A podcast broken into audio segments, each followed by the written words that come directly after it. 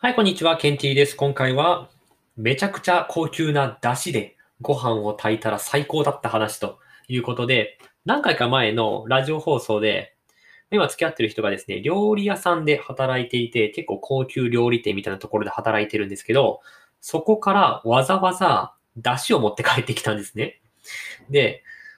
出汁なんか持って帰ってきてどうするんですかみたいな感じだったんですよ。で、この間、炊き込みご飯を作ってくれて、まあ美味しかったんですよね。で、香りも全然違う。確かに、今までこんな濃厚な、もう香り豊かな出汁って嗅いだことなかったので、まあそういう意味ではすごい驚いたんですよ。で、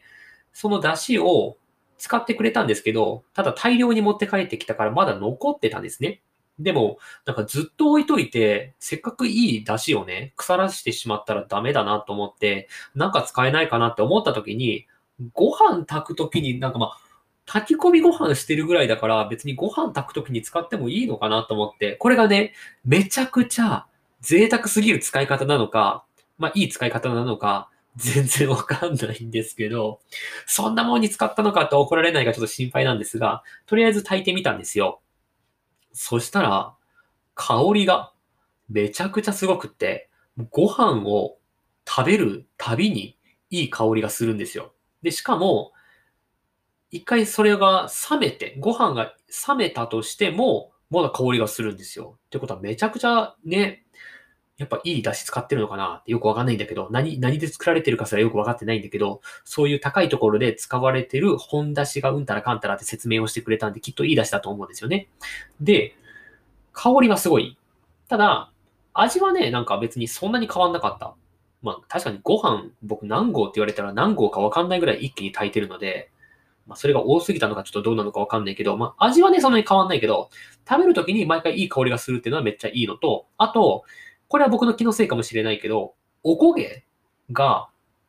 つきやすい気がした。あ、てかね、僕そもそも炊飯器じゃないんですよ、家でご飯炊くとき。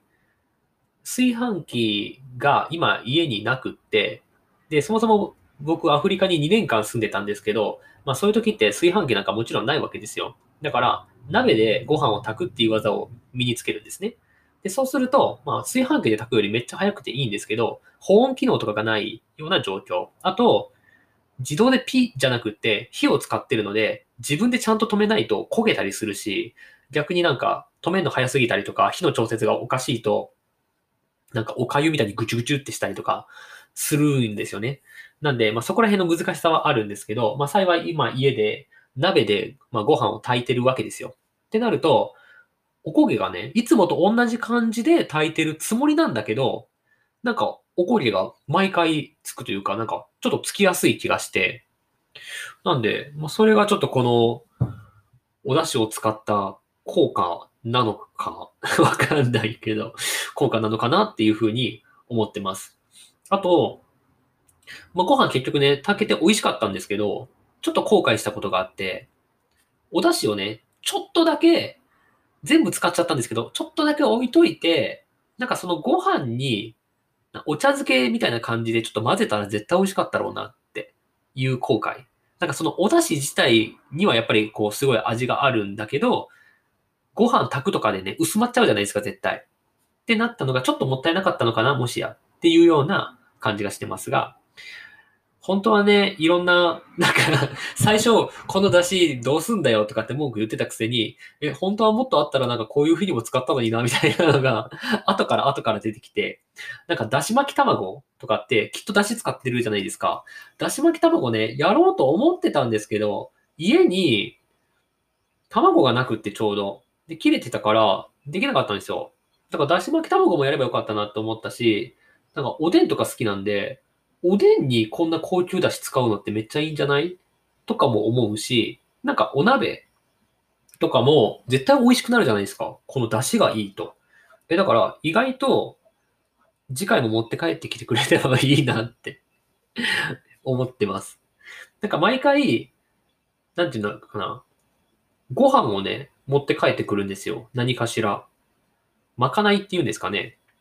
いつもそのまかないを食べさせてもらえるらしくって、めちゃくちゃね、高級店だから、一食1万とかしちゃうようなね、お店なんですよ。まあ、お昼とかだったら結構安くって、どれぐらいかな ?2000 とか3000とかで安かったら食えるのかな？なんかそんな感じのところで今勤めてるので、まかないがね、毎回超豪華なんですよ。もう普通にすき焼きとか。しかもそのすき焼きも、肉がね、1枚って言い方がちょっと良くないと思うんだけど、1枚何グラムかな？わかんない。200グラムとか、ちょっとわかんない。全然よくわかってないけど、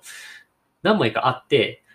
150グラムとか100グラムとかね、そんなんでも何千円ってしちゃうようなお肉を使ってるところの肉をまかないで持って帰ってくんですよ。めっちゃ良くないですか？